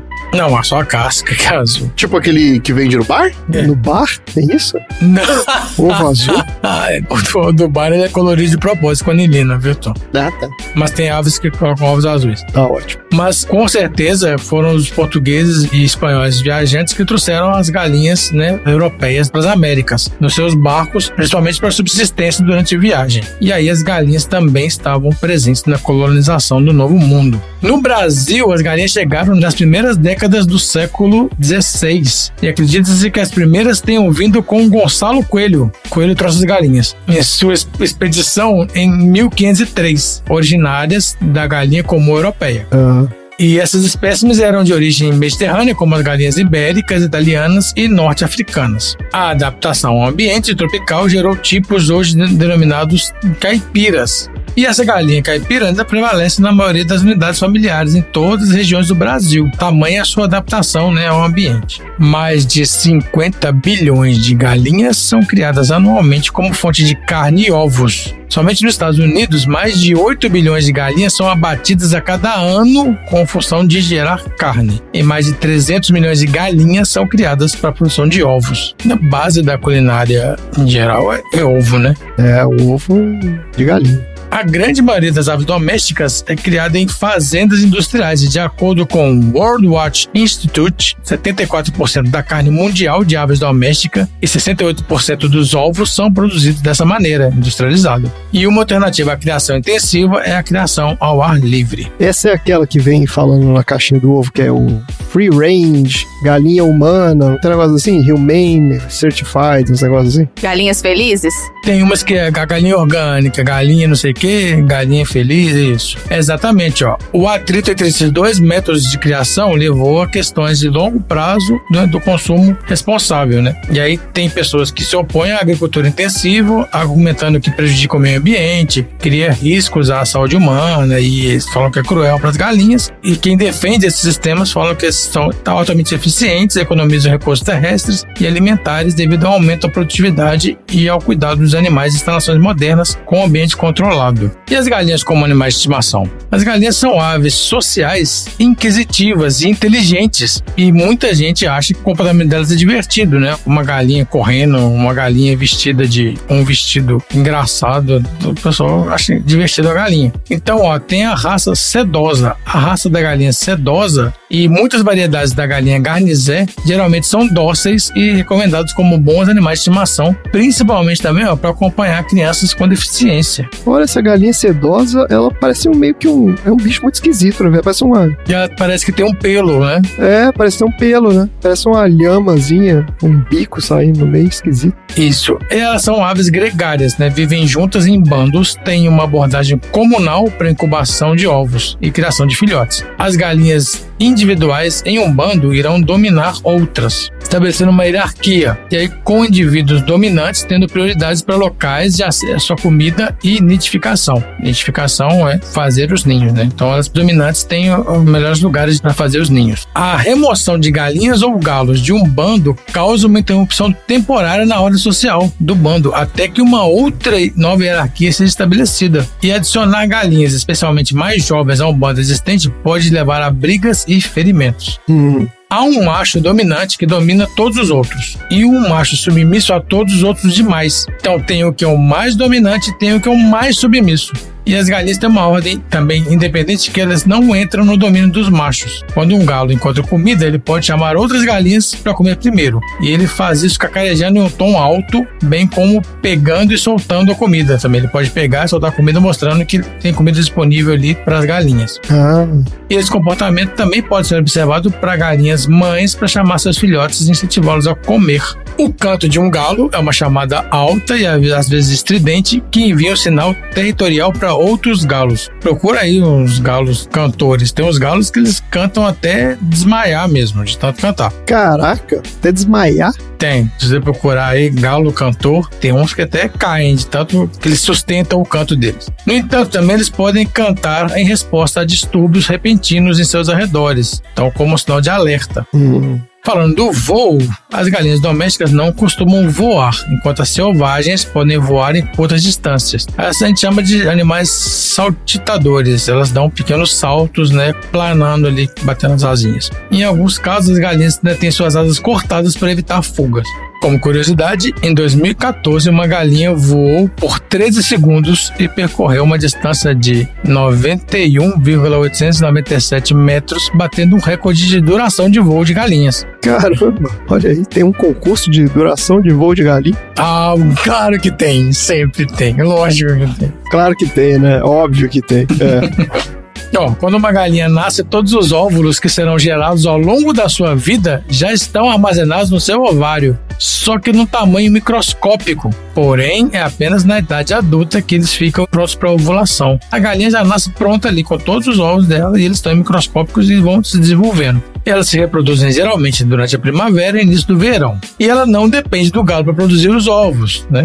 Porém, a participação do galo é imprescindível para que ocorra a fertilização deles. O macho fornece os espermatozoides e precisam se fundir com os óvulos para haver a fecundação. O ritual de acasalamento mais comum é quando o galo realiza uma espécie de dança em torno da galinha, arrastando suas asas enquanto caminha em círculo ao redor da fêmea. Hum. Aí geralmente a galinha se afasta e então o galo persegue ela e monta nela para iniciar o processo de inseminação. Um outro ritual envolve a inteligência do galo. Então ele atrai as galinhas para onde haja comida, cacarejando no tom alto e então deixa elas se alimentarem primeiro. Enquanto elas estão ocupadas, ele fica sobre as fêmeas que quer acasalar. O galo não tem um órgão reprodutor, né, semelhante ao pênis, em vez disso ele tem uma abertura chamada cloaca ele posiciona a cloaca dele próximo à cloaca da galinha, depositando o esperma no interior. Mas olha só o que eu achei aqui, ó. Tem uma autora chamada Márcia Neves Gelber, que escreveu no livro Criação de Galinhas e Sistemas Agroecológicos, que no século XIX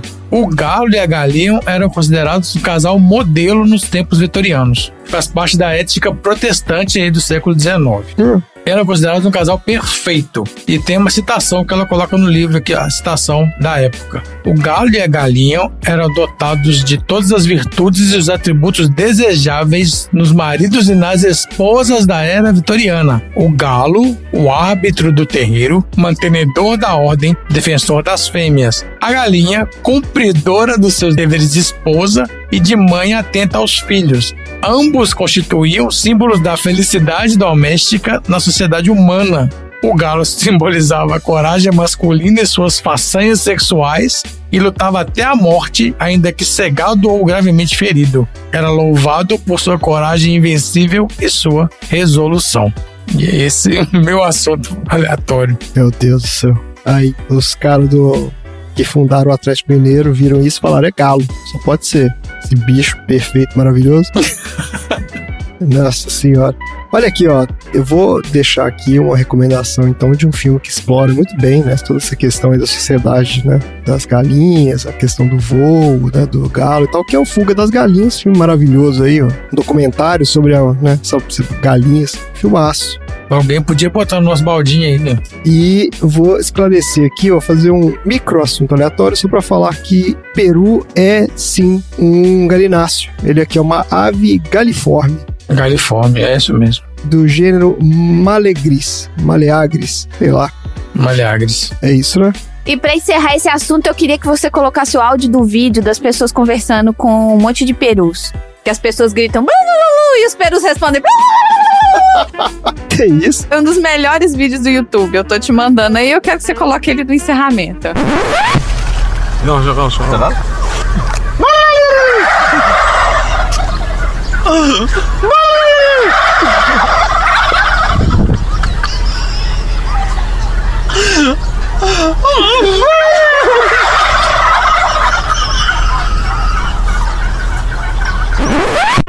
dos melhores vídeos do YouTube. Sim. Tá ótimo, então. Fica aí a recomendação desse vídeo maravilhoso. Bora então pro próximo assunto aleatório.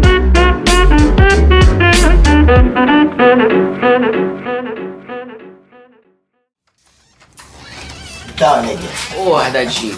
Como chega assim na minha boca, meu amigo? Quem falou que a boca é tua, rapaz? É, quem falou que a boca é tua, cara? Qual é, Dadinho? Dadinho é o caralho, meu nome agora é Zé Pequeno, porra.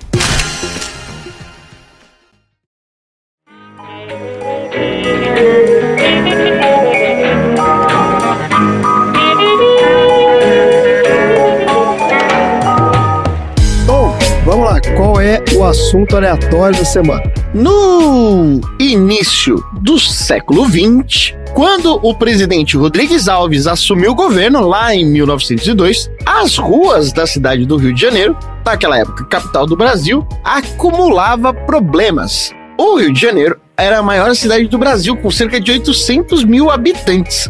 Por ter apresentado um crescimento super rápido e bem tumultuado, a questão sanitária acabou se tornando um problema, principalmente por causa da rede de esgoto e água que eram muito precárias. Além disso, a cidade não tinha coleta de lixo. Por isso, doenças como cólera, tuberculose, sarampo, difteria eram super comuns. Além disso, a varíola era uma das mais letais, pois não tinha nenhum tratamento, o que fazia com que esse vírus se espalhasse pela cidade inteira e proliferavam ratos, mosquitos e diversos outros transmissores de doenças fatais, como também a peste bubônica e a febre amarela. Foram apenas cinco dias que marcaram a história da saúde pública no Brasil e mudou por completo a história do Rio de Janeiro. No início de 1904, a então capital federal foi palco da maior revolta urbana já vista até então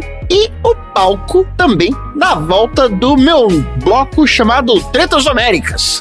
Olha aí. Onde eu vou falar sobre a revolta da vacina. Solta aí.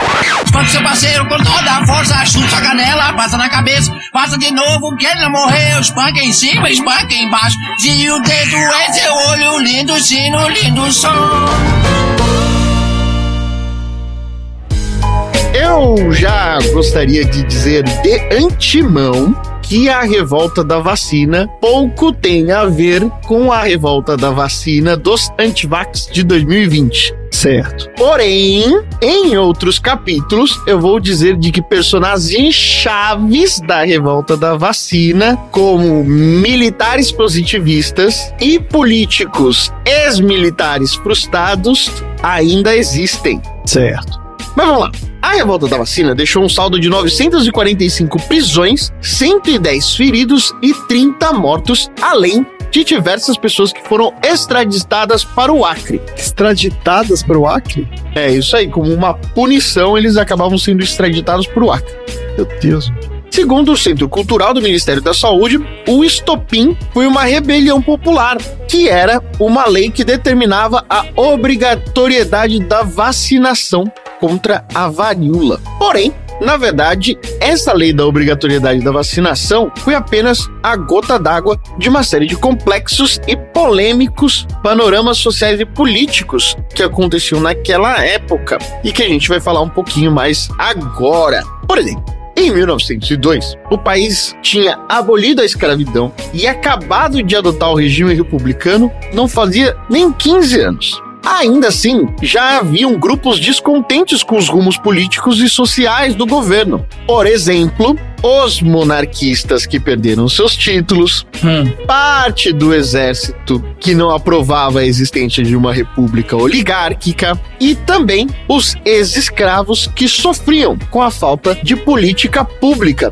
e que não conseguia ter emprego e acabavam vivendo em diversos cortiços insalubres espalhados pelo centro da capital do país. O Rio de Janeiro naquela época tinha um aspecto bastante colonial e o porto era muito ultrapassado, o que impedia com que o comércio fluísse de maneira correta, principalmente a exportação e os problemas logísticos que tinha da revenda com o café. A população pobre do Rio de Janeiro estava super concentrada na região central e era composta principalmente dos ex-escravos, como eu já tinha dito. Só que essa concentração, para alguns burgueses, não causava uma boa impressão aos investidores estrangeiros. E as doenças da capital acabavam fazendo com que imigrantes europeus intitulassem o Brasil como túmulo dos estrangeiros.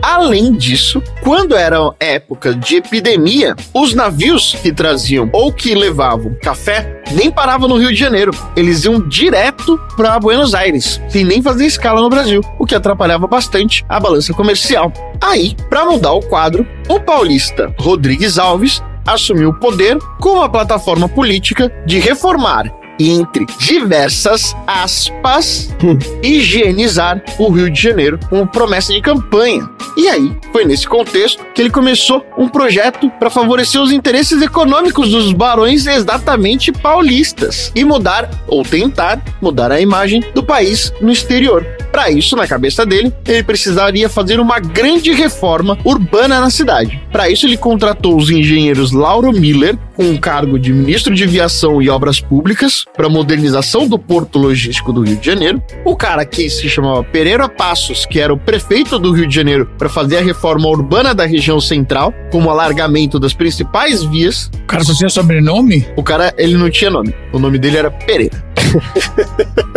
Pereira Passos. Beleza, hein? E os médico Oswaldo Cruz, com o cargo de diretor-geral de saúde pública para o combate às epidemias. Esse cara foi formado no Instituto Pasteur, na França, e em pouco tempo o Oswaldinho conseguiu controlar a febre amarela na cidade por meio da limpeza dos focos dos mosquitos. Quais? O nosso querido Aedes aegypti. Olha aí. Isso. Além da política de isolamento de pessoas doentes. Em 1904, já se falava sobre lockdown e fique em casa. Olha aí. Mas tá bom, vale a pena um dia a gente falar um pouco mais sobre o Oswaldo Cruz, mas o Oswaldo Cruz, quando se tratava de saúde pública, ele era considerado meio que um grande prodígio.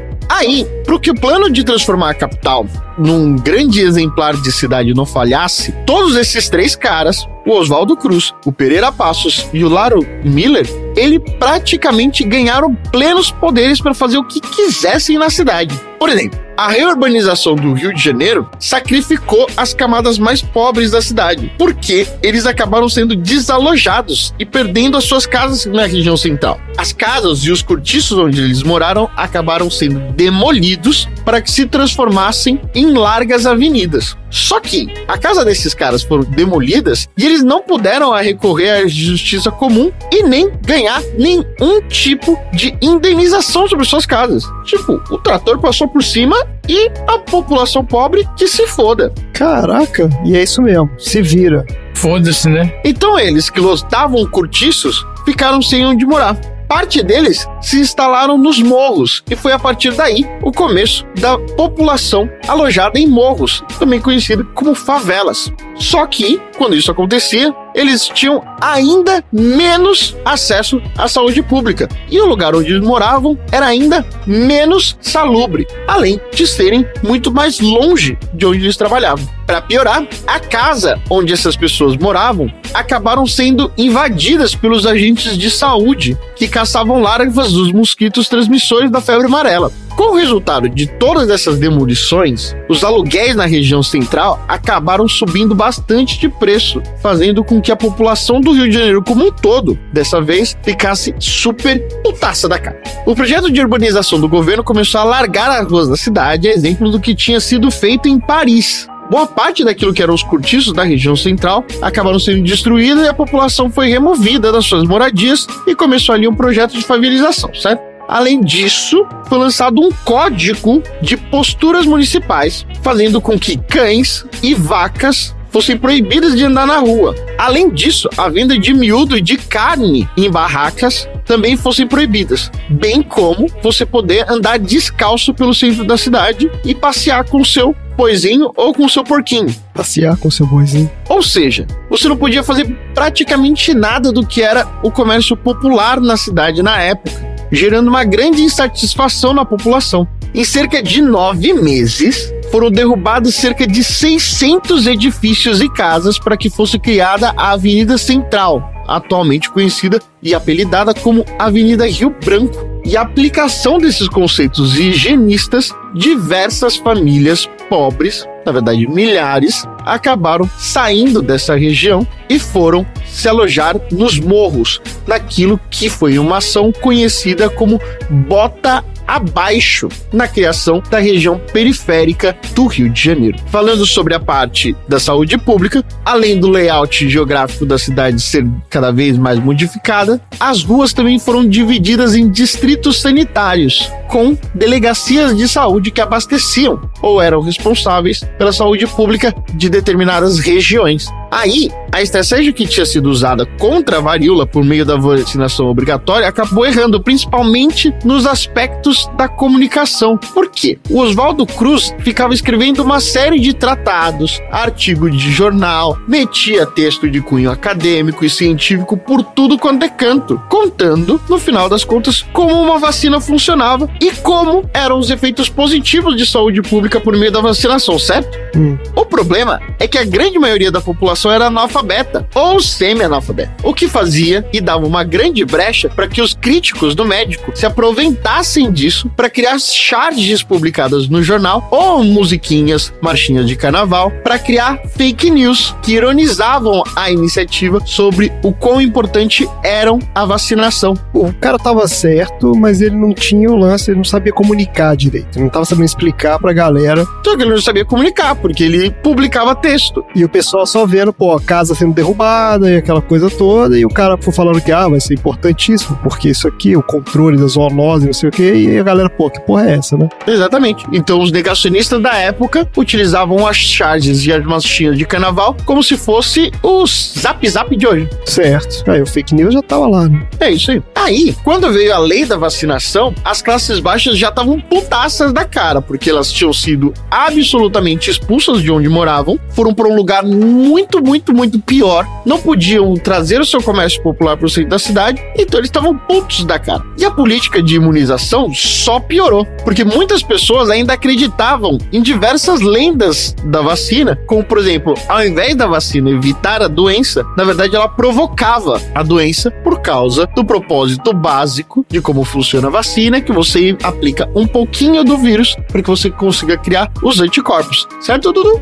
Certíssimo. Uma das maneiras de fazer vacina. Né? Além disso, esse foi bem interessante. O fato de você ter que colocar o seu braço para fora pro vacinador fazer a aplicação mudava muito e abalava real a moral da galera no início do século XX. Isso porque todo mundo ficava muito vestido. Ah. As vestes cobriam quase o corpo inteiro. Então, quando você tinha que expor o seu braço para fora, principalmente no caso das mulheres, soava como um insulto, como uma humilhação. Isso acabava acontecendo que os maridos também ficavam putos porque achavam que era uma indecência um agente público vir e puxar a roupa da mulher para fora. Pra ver o braço. Além disso, a vacina da época não era moleza como é hoje. As agulhas eram muito mais grossas. Uhum. E quando o processo da vacinação era à força, com a musculatura enrijecida, não era impossível de que a pessoa chegasse a sair com cerca de 3 a 5 buracos no braço para poder tomar a vacina. Nossa. Pô, o cara ficava pra tomar vacina, bicho. Tomava várias furadas. É. É, de uma agulha que devia ser um cano, né? Ou seja, o processo de vacinação era muito mais doloroso do que é hoje. Dudu, Oi. pergunta rápida aqui já nesse assunto. O que, que aconteceu com aquelas pistolinhas de dar vacina que a galera não tá usando mais? Não sei. Sumiu, né? Foi só pra um negócio bem específico, aquelas pistolinhas. É, engraçado. Que pistolinha, cara. Eu não lembro disso. Teve alguma vacina aí há uns muitos anos, obviamente, mas que teve uma campanha de vacinação dessa que era uma pistolinha, que o cara vinha e dava um. Tem gente que tem até a marca até hoje. Eu não tenho, não. Você nem sentia nada, assim, era um troço mega delicado. Eu não lembro qual vacina que era também, mas enfim. Também não. Pois bem, e aí a revolta da vacina iniciou-se após a outorga da lei da obrigatoriedade da vacina.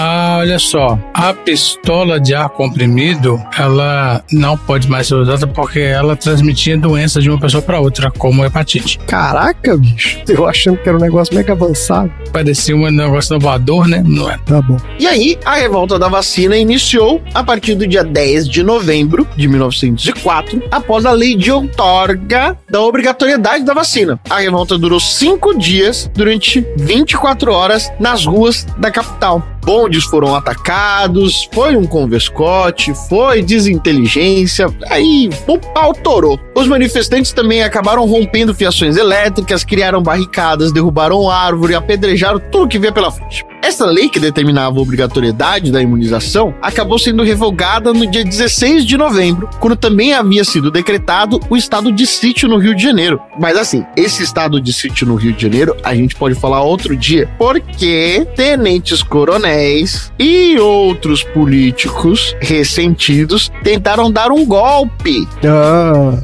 Por outro lado, de acordo com o historiador da casa de Oswaldo Cruz, chegaram a ser presas diversas pessoas que não tinham sequer nenhuma relação com a revolta, como o malandro, como a galera que era cafetão, dando seguimento àquilo que era um projeto de higienização e construção do que apelidaram como uma Paris tropical. E aí a revolta da vacina acabou resultando numa confluência, então, de uma série de razões da reforma urbana, dos problemas de saúde pública no Brasil e a obrigatoriedade de uma vacina em meio a uma baixa política de comunicação eficiente, principalmente com a população pobre. A escravidão havia sido abolida há apenas 16 anos atrás. Nossa. Mas a população pobre, incluindo os ex-escravos, não eram tratados como cidadãos pelo governo. Essa parte da sociedade acabou ficando ignorada dos seus pedidos de trabalho, moradia e direitos sociais, tendo direito apenas à repressão do Estado, fazendo com que essa população acabasse cada vez mais oprimida e isolada, sem chance de ter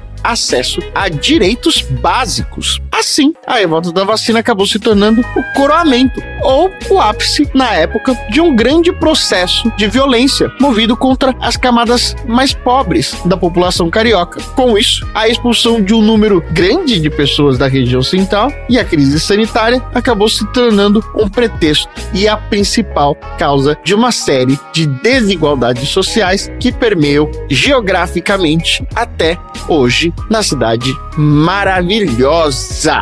É esse meu tema. Tá aí, né? As cagadas elas vão se repetindo ao longo da história, né? É isso que vai acontecendo frequentemente. Maravilha, então, bora pro próximo assunto aleatório. Vai, bora.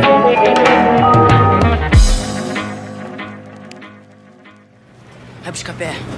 Tô bem reconhecendo esse maluco. Acho que ele morar na CD dele vai reconhecer a gente, bicho. Foda-se, cara. Tu acha que ele vai ligar se a gente pegar o dinheiro do patrão dele? Vamos lá, vamos lá, Bora. vamos lá agora. É, irmão. Vocês são da Cidade de Deus?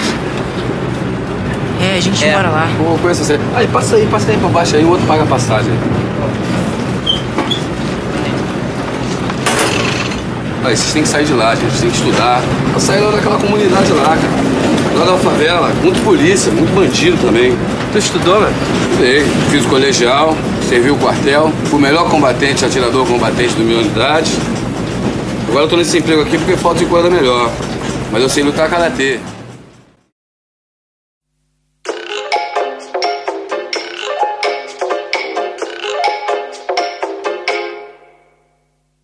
Vamos lá, Marina, qual é o assunto aleatório da semana? Vamos lá.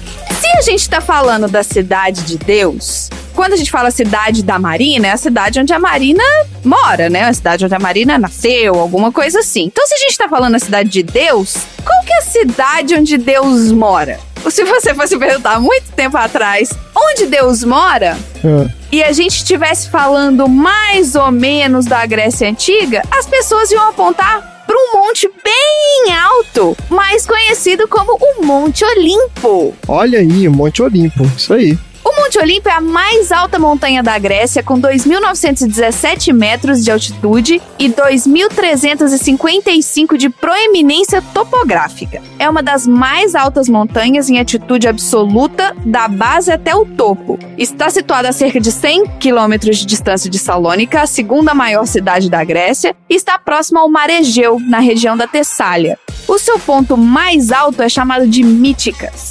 Ele é reconhecido pela sua flora, que é muito rica, e sobretudo devido à presença de espécies endêmicas. Olha aí. Qualquer um que queira escalar o Monte Olimpo começa a partir da cidade de Litochoro. Não, Litocho, Litochoro. O Cho é K-H-O. Ah, Litócheros. Litochoros. Que acabou também por receber o nome de Cidade de Deus, Cidade dos Deuses, devido à sua localização, que é a base do Monte Olimpo. Olha aí, Cidade de Deus. Agora, lá na mitologia grega, o Monte Olimpo, ele é a morada dos doze deuses do Olimpo, os principais deuses do panteão grego. Os gregos pensavam nisso como uma mansão de cristais e que esses deuses, assim como, por exemplo, Zeus, habitavam essa mansão. Sabe-se que também, quando Gaia deu origem aos titãs, eles fizeram das montanhas gregas, inclusive as do Monte Olimpo, os seus tronos, pois eles eram tão grandes que eles mal cabiam na crosta terrestre. A etimologia de Olimpo é desconhecida, mas possui grandes traços de semelhança com a cultura dos dóricos. Agora, quando a gente fala dos 12 deuses do Olimpo, os 12 deuses do Olimpo eram também conhecidos como o Dodecateão. Eram os principais deuses do panteão grego e eram os residentes, né, do topo do Monte Olimpo. É a galera que mora no andar de cima, mora na cobertura, na penthouse. Isso, na penthouse. Os deuses olímpicos moravam em um imenso palácio e em algumas versões eram de cristais e era construído, esse palácio era construído bem no topo do Monte Olimpo. E na história, essa montanha, né, o Monte Olimpo era uma montanha que ultrapassaria o céu. Tá bom. Por isso que, né, ficava o, o palácio ficava lá no topo, porque estava acima do nível do céu, digamos assim, era onde ficavam os deuses. É porque ninguém conseguia chegar lá, né? E aí os caras falaram, ah, tá lá em cima, mora lá, ó, lá em cima daquele topo ali. Pois é, olha só. Os deuses eles se alimentavam de ambrosia e bebiam néctar, porque esses eram alimentos exclusivamente divinos. E eles também ficavam ouvindo música ao som da lira de Apolo, o canto das musas e a dança das graças. Olha que lugar mais chato. Ambrosia não é um doce? É, ambrosia é tipo um, é uma fruta cristalizada. É uma fruta cristalizada? Não é, não é um doce. No interior de Minas tem uma ambrosia, mas não é fruta. Mas ambrosia é tipo uma compota. O ambrosia eu não acho que seja o doce. É o que a gente, por exemplo, chamaria de compota. É o jeito de fazer aquilo, entendeu? Ah, é? Uma compota é uma ambrosia? É isso? É igual picles. É igual picles. É um picles de fruta doce. Isso. É, e olha aqui, se você procura ambrosia na Wikipédia, te leva pros mitos gregos. Então, estamos conectados, estão todos conectados. Entendi. É porque fala que é um doce exclusivo dos deuses, mas não é porra nenhuma, né? Porque todo mundo faz ambrosia em casa e tá comendo ambrosia aí. Não, hoje eu tô falando da história. A origem é que era exclusivo dele, não era qualquer um que podia comer. Ah, então os caras inventaram uma outra coisa, fizeram um doce e falaram: ah, isso aqui é uma ambrosia. Deve ser isso, né? Então, era uma coisa mitológica e depois alguém deu o nome do doce. Porque não pode ser que existia um doce que chamava ambrosia, certo? Porque todo mundo comia, não pode ser isso. Então, mas às vezes era muito raro, porque a gente não tá falando da história da ambrosia aqui hoje, mas às vezes era difícil de achar, às vezes era só dos nobres. Tá bom.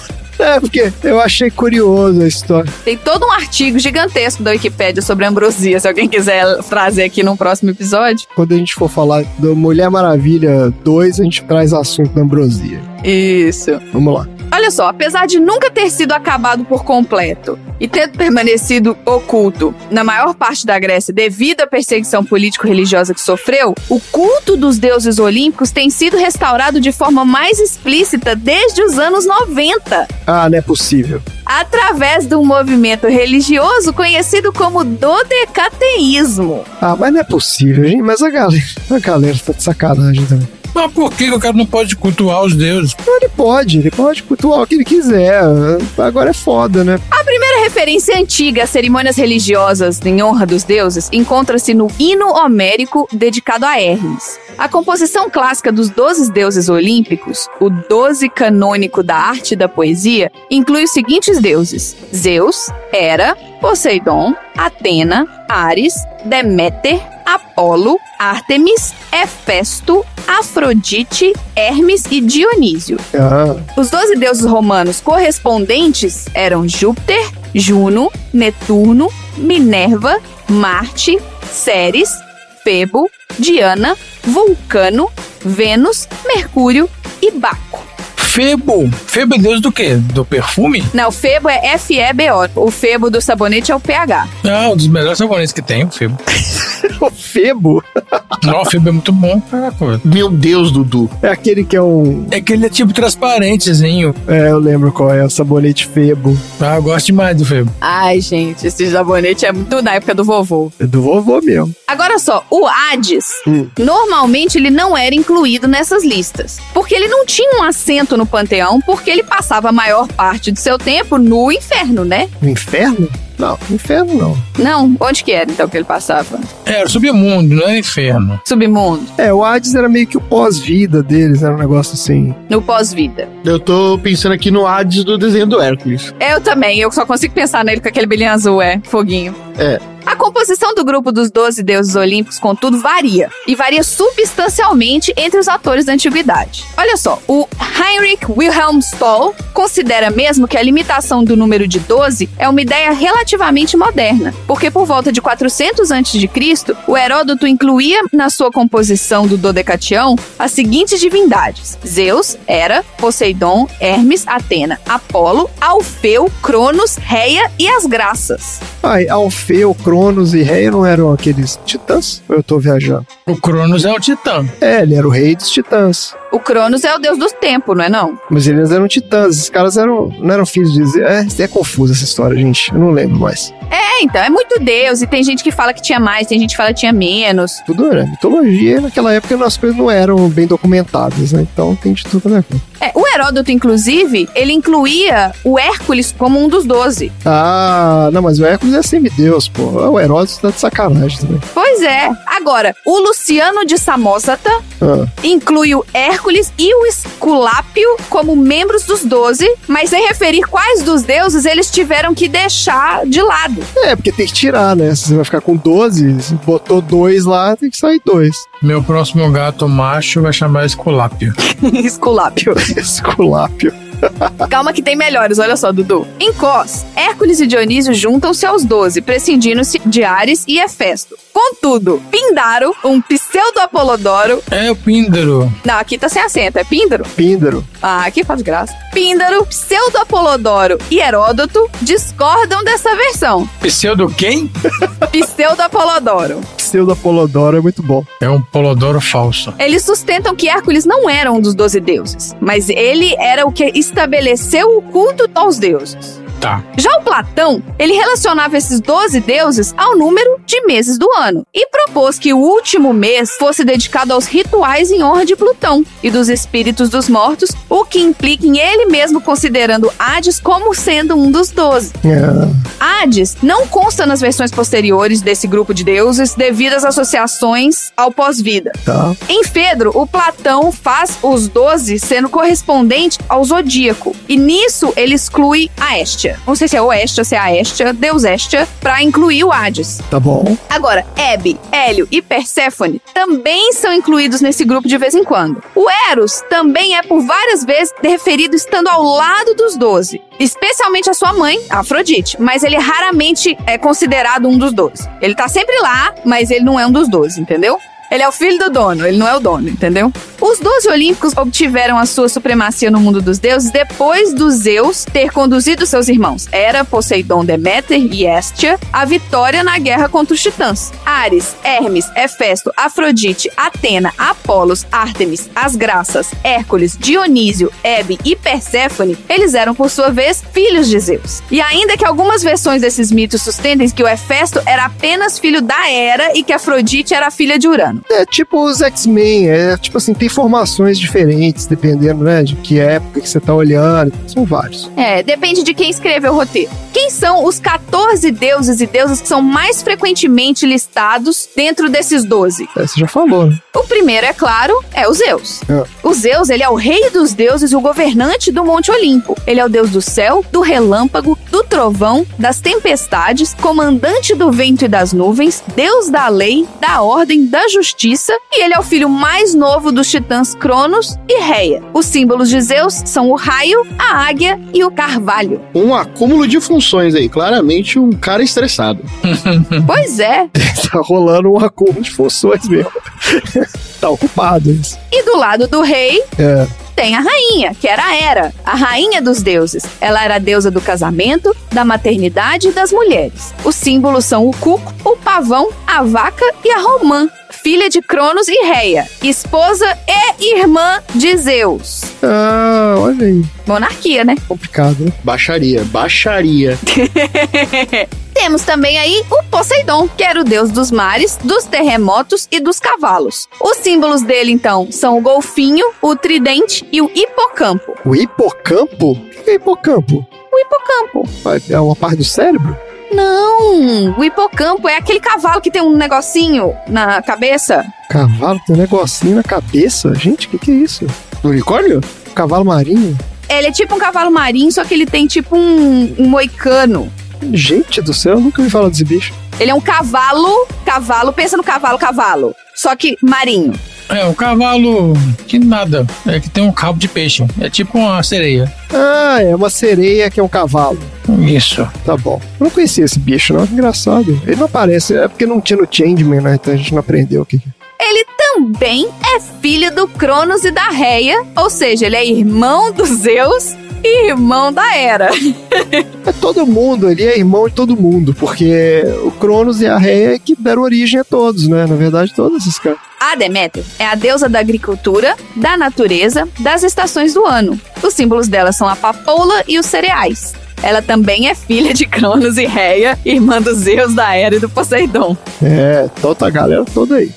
Caralho. Aí vem o Hades, que é o deus dos mortos, dos infernos e das riquezas terrenas. Os símbolos dele são o elmo da escuridão, um bidente, um crânio e um monstro de três cabeças. Vocês querem adivinhar a última frase aqui ou vocês querem que eu fale? Irmão de Zeus e. Quem mais? Filho de Cronos e Reia, irmão de Zeus, era Poseidon e Deméter. Mas se eu não me engano, eu posso falar uma bobagem, mas não são todos filhos de Cronos e Reia, ou não? O Cronos e a Reia tiveram Zeus, e tiveram a Hera, tiveram Poseidon, e tiveram Deméter, e tiveram o Hades. a Hestia é a deusa virgem do lar e da lareira. O símbolo dela é a lareira, e ela também é filha de Cronos, de Reia e irmã de Zeus, Hades, Hera, Poseidon e Deméter. Imagina o Natal dessa família, que inferno. que inferno. Tá por ordem de nascimento, é isso? Não sei. Esses que eu falei agora, esses seis, eles são a primeira geração dos deuses. Isso, é que, que são os filhos dos titãs lá, do Cronos e da Reia, todo mundo. A segunda geração, aí vem a Afrodite. A Afrodite, que é a deusa do amor, da beleza e da sexualidade, ela é filha do Urano e da Talassa. É. Os símbolos são a pomba e o espelho, né? Vaidade, ok. Aí vem o Apolo, que é o deus do sol, da cura, da peste, das artes, da profecia e do tiro com arco. Ah, mas aí tem um conflito de interesse aí, né? Porque se o cara ele é deus da cura e da peste ao mesmo tempo. Não, e a mulher, ela é a deusa do amor, da beleza e da sexualidade. Não, mas aí tudo bem. E o homem, ele é o deus da cura, da peste, da arte, da profecia, do tiro. Vai toma no cu! Do tiro com arco. É. É. Os símbolos dele são a lira e o arco. E ele é irmão gêmeo da Ártemis. Ah. Ele é filho de Zeus com Leto. Você fez um assunto aleatório uma vez também, não fez? Ela fez o parto dela mesma, não tem um negócio assim? Teve um negócio assim. Sim, ela é a deusa virgem da caça floresta vida selvagem, deusa da lua e protetora das meninas. Os símbolos dela são o veado e o arco, a gente falou disso aqui. É. Ela é irmã gêmea de Apolo, também filha de Zeus e Leto. Aí vem o Ares, que é o deus da guerra. Símbolos incluem o javali e a lança. Ele é filho de Zeus com a Hera. Tem a Atena, que é a deusa da sabedoria, ofícios e estratégia militar. Os símbolos são a oliveira e o mocho. Ela é filha de Zeus e, de acordo com algumas tradições, é filha de Zeus com Metis. Tá bom. Ou seja, é da fofoca, ninguém sabe quem é a mãe. É, eu ouvi dizer que é. É. O Dionísio é o deus do vinho, das festas e do êxtase. O seu símbolo é a pantera e a videira. Do êxtase. Da droga? Não, não é do êxtase, não, é do êxtase. De estar extasiado. Ah, não. Ele é filho de Zeus com a mortal Semele. Então já encerramos aí 12, mas a gente tava falando dos 14 que estão sempre variando nessa lista dos 12, né? Estão sempre ali. A formação original. Exato. Tem o Hefesto, que é o ferreiro dos deuses. Ele é deus do fogo e da metalurgia. Filho de Zeus e Hera, ou, de acordo com algumas tradições, ele era filho só da Hera. Ninguém sabe. Hum. Complicado. E por último, Hermes, mensageiro dos deuses, deus do comércio e dos ladrões. Os seus símbolos são o caduceu e as botas com asas, e ele é filho de Zeus e da ninfa Maia. Tá ótimo. E esse é o meu assunto aleatório pra jogar o clima lá no alto, porque todos os meus assuntos estavam sendo gongados, que eram bad vibes. Tá ótimo. Tava muito mortífero o meu assunto. Tá ótimo, uma boa variada. Então, não tivemos Bad Vibes Cast hoje. É. Isso. Excelente, adoramos conhecer então aí a genealogia dos Deuses do Olimpo, olha aí. Isso aí. Maravilha, gente. Excelente. Então vamos lá. Aprendizados da semana. Eu aprendi que o meu próximo gato vai chamar Esculápio. Esculápio. tá ótimo. Eu aprendi que a galinha bota ovo azul. Olha aí. Uma galinha específica. É uma raça que coloca ovo azul. É. Eu aprendi que não é de hoje que a gente tá tendo que fazer lockdown e que tá tendo que se, né, usar vacinas para combater epidemias. Enfim, a gente, é deprimente ouvir que 100 anos depois a gente tá no mesmo ciclo. É triste demais. Brincadeira, né? Acontece. Eu aprendi uma coisa interessante. Eu já aprendi que o tiranossauro era uma galinha gigante. Eu não sabia disso. Uma galinha enorme com dentes. Eu também aprendi que o peru é uma galinha. Também. É, é isso mesmo. Tá certo. Então é isso, gente. Chega por hoje. Fala tchau. Tchau.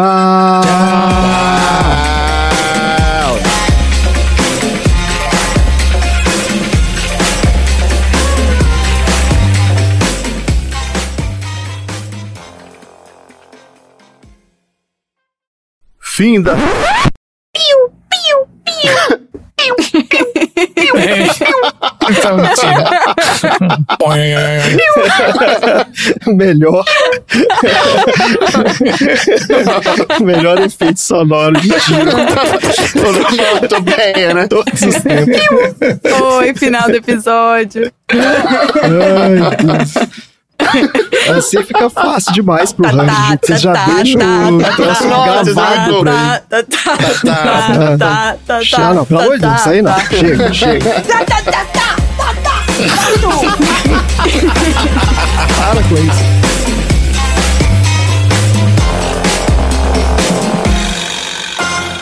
Fim da sessão.